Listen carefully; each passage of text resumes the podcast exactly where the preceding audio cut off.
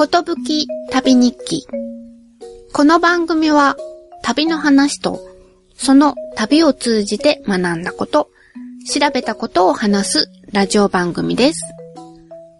こんにちは、ぼちこです。餃子スプーンを買いました。用途が限定された道具はあんまり買わないようにしてるんですけど、1本400円っていう安い値段と可愛さに惹かれてつい買ってしまいました。餃子を包むときに種を皮に乗せるときに使うものです。長さが15センチほどで先がヘラ状になってて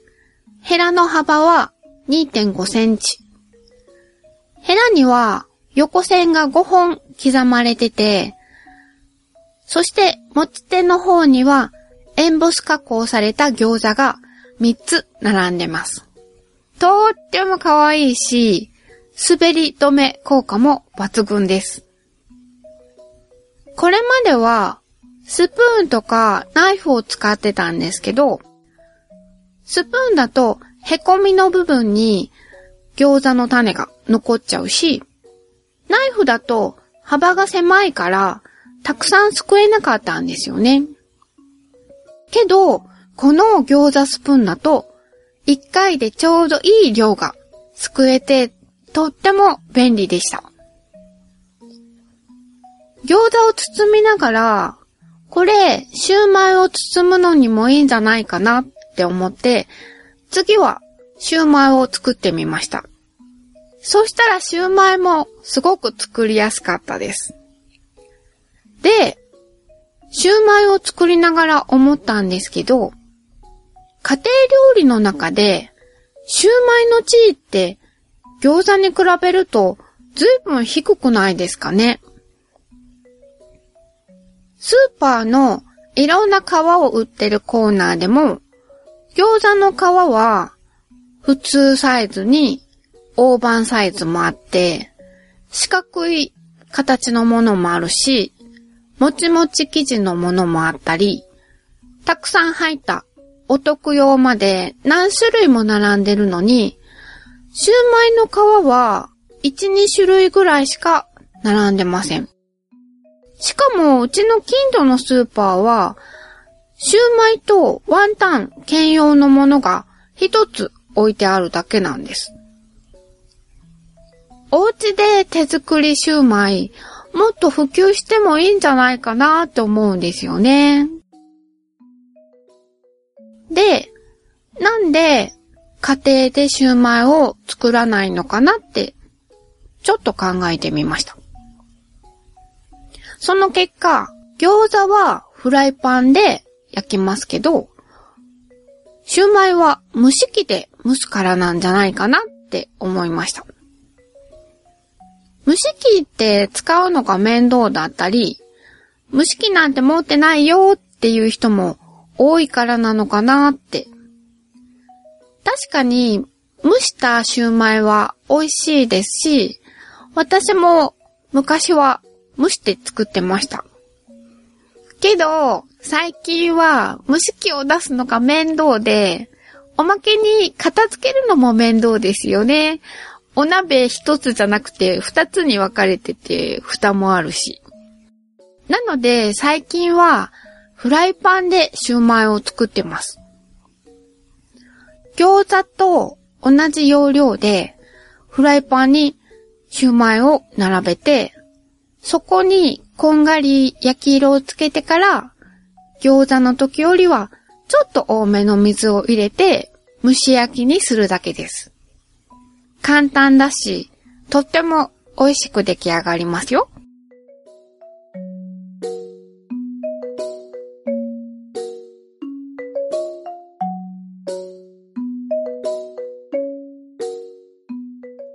今回は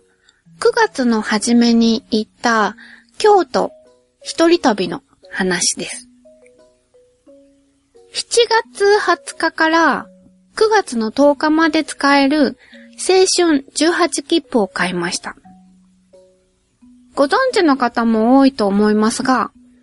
JR 電線の普通列車に乗り放題の券が5枚綴りになってて、1人で5日間使ってもいいし、5人で1回使ってもいいっていうものです。夫と2回使って1枚余ってたので、一人旅に出かけることにしました。行き先は、京都伝統産業ミュージアムと細見美術館です。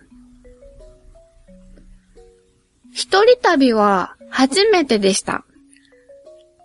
以前してた仕事で一人で遠くに行くことはあったし、遠くに住んでる友達を訪ねて電車に乗って出かけることはあっても、一人で観光したことはありませんでした。だから、ちょっとドキドキワクワクの旅でした。京都へは朝6時半頃に名古屋市内のうちの近くの駅を出て、大垣米原で乗り換えて、9時過ぎに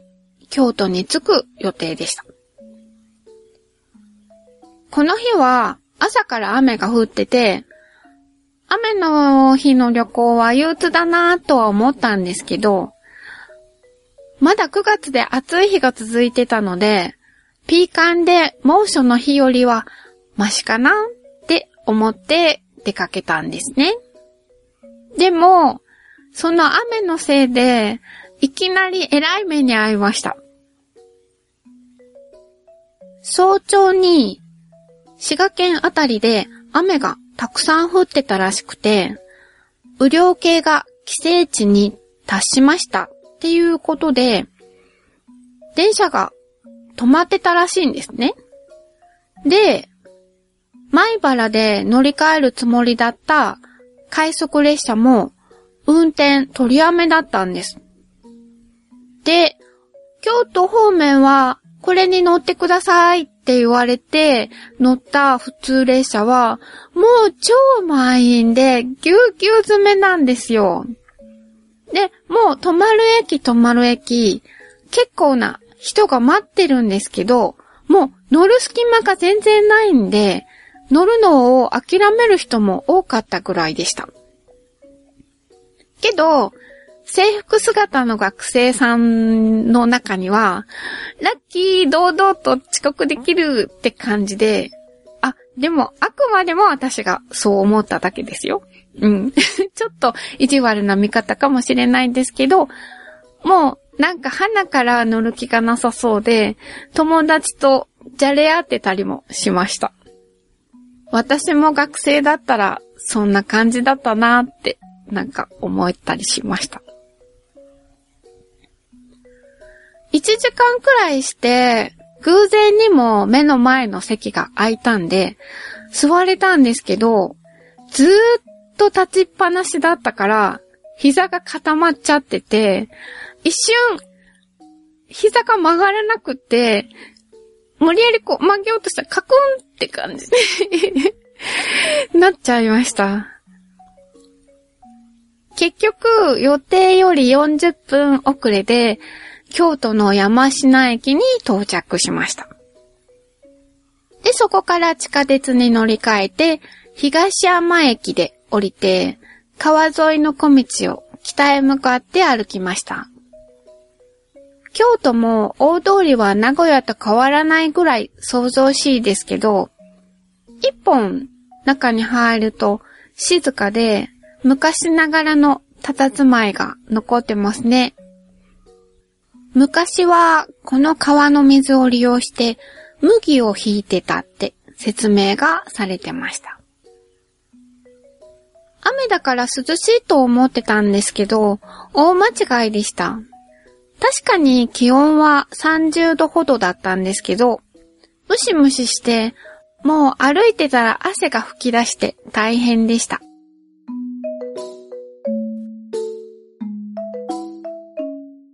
京都伝統産業ミュージアムに入ると、開館したばかりだったこともあって、一番乗りでした。入ってすぐのところに、コマ回しとか、ハンコ、印鑑の押し方とか、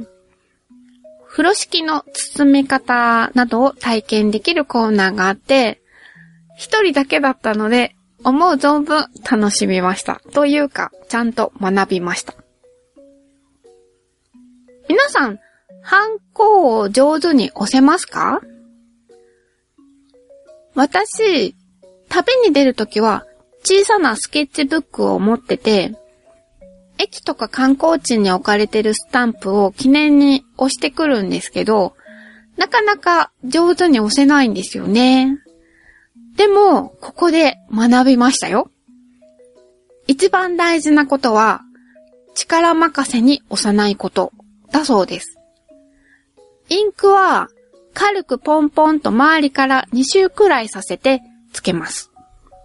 そして紙の上にそっと置いて、のの字を書くように押し付けるんです。このコツを知ってから上手にスタンプ押せるようになりましたよ。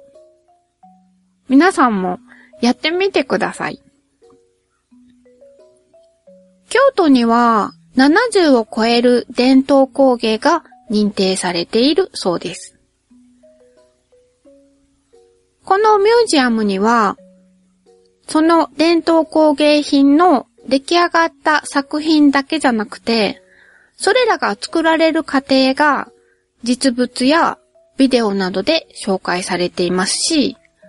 展示品の中には値札が付けられているものもあって、それらは買うこともできるんだそうです。最後にあった展示の型染めを見てたら、その型染めの工房の方がいらして、お時間があれば、型を使ったぼかし染めの体験をしてみませんか声をかけられました。せっかくなのでやってみることにしました。まず、白い紙を渡されて、7センチぐらいの丸を描いてくださいって言われました。突然そう言われて、描けます？難しいですよね。7センチってどのくらいなんだろうって。体験したものを家に持ち帰ってきたので、何センチだったか測ってみたら6センチでした。惜しいですよね、1センチ。なかなかいい線いってたんだなと思いました。でも、ちょっとまん丸じゃなくて歪んだ丸になってしまいました。次に、その丸を書いた紙の上に、携帯電話の画面に貼る保護シートみたいなものを貼ります。ただし、色は青色です。空気が入らないように貼るのは、保護シートと同じくとても難しいです。そして、描いた丸が透けて見えるので、その丸をカッターナイフで切り取ります。で、これで7センチの丸の型紙が完成です。次に布を用意します。白いさらしの反物を一尺の長さに切ってくださいって言われました。一尺って何センチかわかりますか ?38 センチだそうです。ちなみに、着物などを作る時の一尺と、大工さんの一尺は違うんだそうです。着物の一尺は38センチ。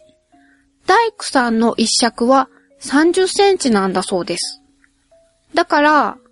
大工さんの定規を使って着物を作ると、2、3割ちっちゃいサイズのものが出来上がってしまうんだそうです。さてさて、白い布の上に型紙を乗せて、いよいよ型染めをします。机の上には両面テープのようなものが貼られているので、布がずれなくて作業しやすかったです。ハケは何種類かありました。どれも毛が短くって、たわしっぽくって、ペンキのようにはスムーズに塗れません。青い染料をつけて、自分なりにぼかして塗ってみたんですけど、なんか単なるまだらに 塗れただけっていう感じになってしまったんですけど、でも、いいですねって褒めてくださるんですね。職人の僕たちには思いもよらない塗り方で味があるって言っていただけたんですけど、うーん。ちょっと、そうかなっていう感じ。で、自分なりに工夫しながら、布に青丸を何個か作ったんですけど、その後に工房の方が、じゃあ一つやってみましょうかって言ってお手本を見せてくださったんですね。円の周りからくるくるくるってハケを回しながらこう塗っていくんですね。なんかね、あっという間にふんわりとしたぼかし塗りが出来上がったんですよ。えー、最初からお手本を見せてくれればよかったのにって思わず口に出てしまったら、見せたら真似しちゃうでしょ？それでは面白いものが生まれないからっておっしゃるんです。私が塗ったものの方が個性があっていいですよって。伝統的な職人技って、お師匠さんのものを真似て、代々受け継がれてきたものを継承していくものだとばっかり思ってたんです。もちろんそれが一番大事なんだと思うんですけど、新たなものも取り入れていく懐の深さもあって、それがあってこそ長く続いてきているのかななんて思いました。ちなみに、その後、お手本を真似てやってみたんですけど、1回や2回では全然上手にできなかったです。会場には白地の着物がかけられていて、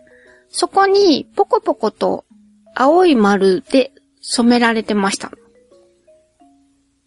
体験したら最後にその着物に自分の丸を残していってくださいっていうことだったので、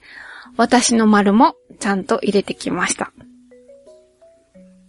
で、体験で染めたものをいただいてきたんですけど、使った青い染料は水性のものだそうで、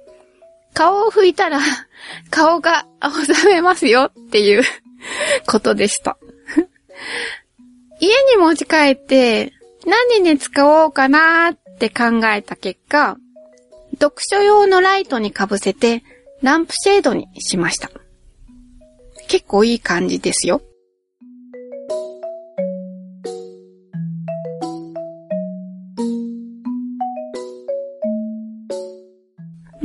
伝統産業ミュージアムを出たら、もうお昼過ぎてて、外は大雨になってました。なので、そこから歩いて行けるカフェに行きました。一人旅のお昼ご飯はケーキにしようって決めてたんです。夫と一緒に出かける時もお昼をケーキにしてもいいんですけど、夫はとんかつとかチャーハンを食べてるとすごく幸せそうなんですよね。私も嫌いじゃないので、ついついがっつり系の食堂を選んじゃうんですよね。古いパリのカフェかビストロみたいな感じのお店でタルトタタンを食べました。たくさんのリンゴをぎゅうぎゅう詰めにして焼いたようなタルトです。ほんわかとあったかくて甘くてほんのり酸味が効いてて、そして表面は黒っぽく焦げてキャラメル化してて、いい感じに味のアクセントになってました。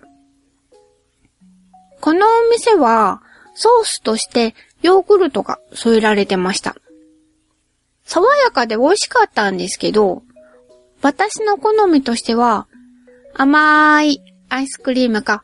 ホイップクリームが良かったなーって思いました。それが、ちょっと心残りだったんですね。で、この旅からしばらく後に、タルトタタンを作るのにちょうどいい紅玉リンゴが売られ始めたので、自分で作ってみようと思ってリンゴを買いました。タルトって言うと、クッキーみたいなタルト生地の上にクリームとか果物が乗ったケーキなんですけど、このタルトタタンは上下が逆で、リンゴの上にタルト生地を乗せて焼いて、盛り付けの時にひっくり返す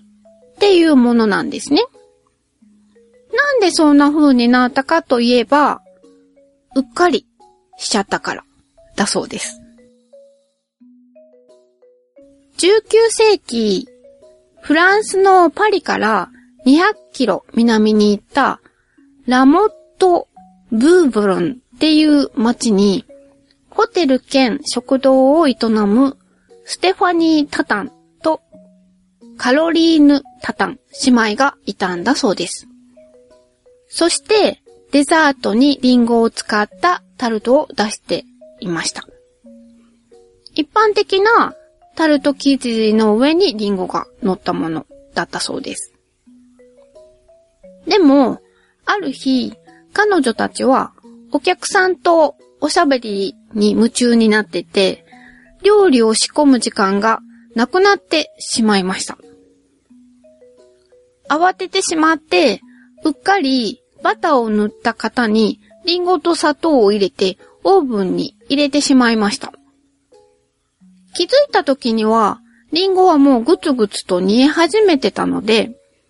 用意してあったタルト生地をその上に乗せて焼き上げたんだそうです。そして型の上にお皿を乗せて、えいってひっくり返したら、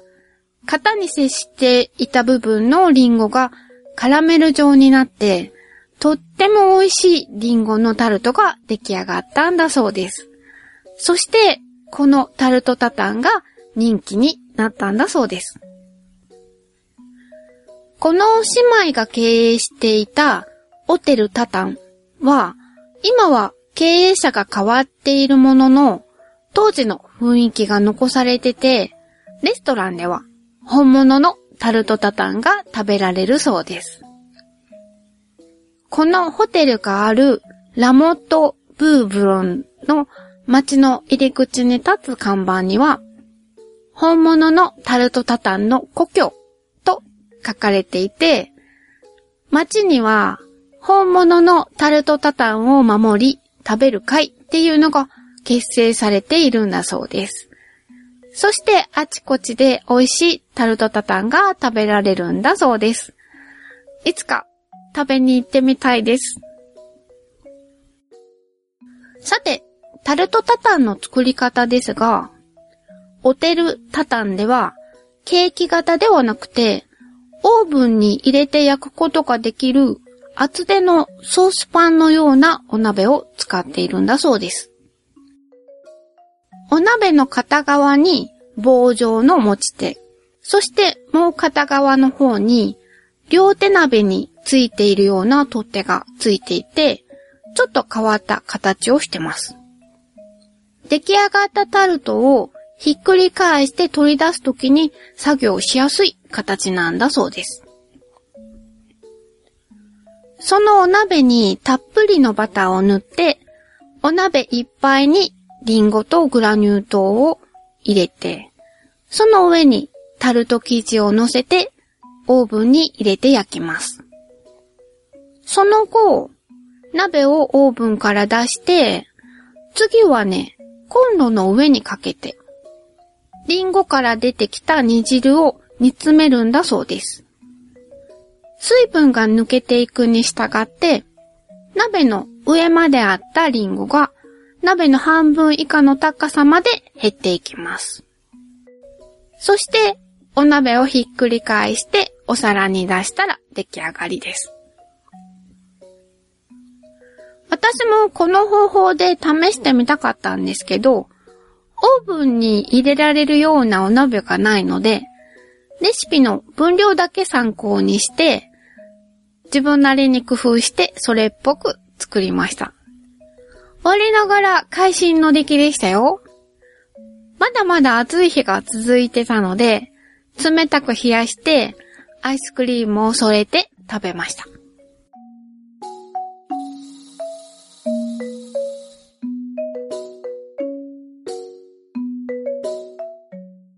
緩和球大。京都旅行の話に戻します。ケーキを食べた後は、細見美術館に行きました。細見さんっていう日本美術の収集家のコレクションを展示している美術館です。印象に残ったのは美術館の建物です。この美術館の建物は地上3階建て、地下2階の四角いビルで、そして中心が吹き抜けになってます。地下2階に四角い中庭があって、その上が吹き抜けになってます。1階にあるチケット売り場から地下を覗き込むと、そこはなんか別世界のような感じがしました。ちょっと怖い感じもします。展示室は1階から地下2階まで3部屋に分かれてて、それぞれの移動は中庭に面した階段を使います。そして、それぞれの展示室への入り口の自動ドアが、重々しい無機質な、なんか倉庫のドアみたいな感じのドアで、またこれがちょっと怖い感じだったんです。おまけに、入った中の展示室、ちょっと暗めですしね。でもこの日は伊藤若冲の作品がたくさん展示されてて、私は絵画の知識は全くないんですけど、生き生きとしていたり、可愛らしい子犬とか、昆虫とかの生き物がいろいろ描かれてて、見ててとっても楽しかったです。チケットはシールになってて、見えるところに貼ってくださいってことだったので、胸に貼りました。で、帰りの電車の中でようやくまだ胸にシールが貼ってあることに気づいて、ちょっとこう周りを気にしながらこっそり撮りました。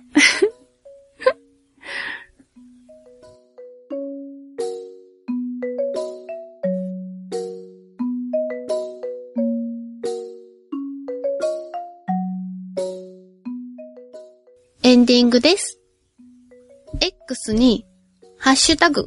ことぶき旅をつけてポストしていただいたものを紹介します。まずは、ショボンヌ党員ナンバー10さんから。アイスランド編お疲れ様でした。旅と食と文化をたっぷり楽しく拝聴しましたよ。ポチコさんの文をまとめる力、トークの力、毎回毎回感心しています。ピアノ演奏も素晴らしいし、配信ありがとうございます。と、いただきました。こちらこそ、長い話を聞いていただいた上に、コメントまでいただいてありがとうございます。あんまり褒められると調子に乗っちゃいますよ。アイスランドは日本とは自然も文化も随分違うので、話したいことがいっぱいだったんですよね。海外旅行に行けなかった間、国内のいろんなところに行って、やっぱり日本っていいなって思ったんですね。綺麗な自然もあるし、歴史もあるし、美味しいものもあるし。けど、国内旅行って楽なんですよね。やっぱり自分の国だから。今回久しぶりに海外旅行してみて、私は全然違う文化がある場所をドキドキしながら冒険みたいな感じで回るのが好きなんだなって改めて思いました。そしてトリフィドさんからです。いつもありがとうございます。小判ザメには自責がありそうですが、ポチコさんのコレクションには収蔵されていますか？持ってないです。サメには自責がないって聞いてたんですけど、小判ザメにはあるんですね。調べてみたら、大きさの割に自責はすごく小さくって、とっても探しにくいみたいです。欲しいですけどね。でもこの間売られてた小判ザメは、1尾3万円近くしたんですよ。とても買えないです。私は大衆魚限定の自責ハンターを目指したいと思います。それから、アイスランドのブルーラグーンっていう温泉の写真を見ての感想で、お湯の色が聞いて想像していたより彩度が高くて、広くてびっくりです。人口が少なくなっても、こんな豊かな生活や観光ができる国に日本もなってほしいと思いました。といただいてます。そうですね。アイスランドの人って、質実合憲って感じがしました。だから、観光客も安心して回れるんだろうなって。ただ、アイスランドも観光客が多くて、レイキャビックから行きやすいような観光地は、オーバーツーリズムになりかけてるって感じがしました。あと、それから、物価が高いので、若い人には大変かなって思いました。若い人はヒッチハイクする人がすごく多くて、道路脇に行き先を書いた紙を掲げているのをよく見かけました。で、そういう人たちは泊まるのもキャンプ場で、夜はね、結構冷えるので辛いんじゃないかなって思いました。はい。それから、アイスランドのセーターのロピについてです。20年洗わないセーターにもフードの違いを考えてしまいました。そうですよね。でも、さらにすごいのが、アイルランドの西にあるアラン島っていう島で作られているアランセーターだと思います。ここの毛糸は羊の油がついたままなんですね。撥水効果があるし、海に落ちた時に浮きやすいっていうことらしいです。だから、ちょっとなんか独特な匂いがしました。そんなアランセーターだから、絶対にお洗濯はしないんだろうなって思います。結構ヨーロッパの北の方の人にとっては、セーターは洗わないのが常識かもしれませんね。それからもう一つ。お話を最後まで聞いて、エピソードの残り時間がまだあと数分あると、あ、ピアノかなと嬉しくなります。収録やピアノの時、玉尾くんはどうしていますか？はい。玉尾くんは別の部屋で寝てます。たまにね、地響きみたいないびきが聞こえてくるんで、音が入らないように今もドアはちゃんと閉めてます。玉尾くんが活発なのは、お腹が減ってくる朝と晩だけなので、昼間はね、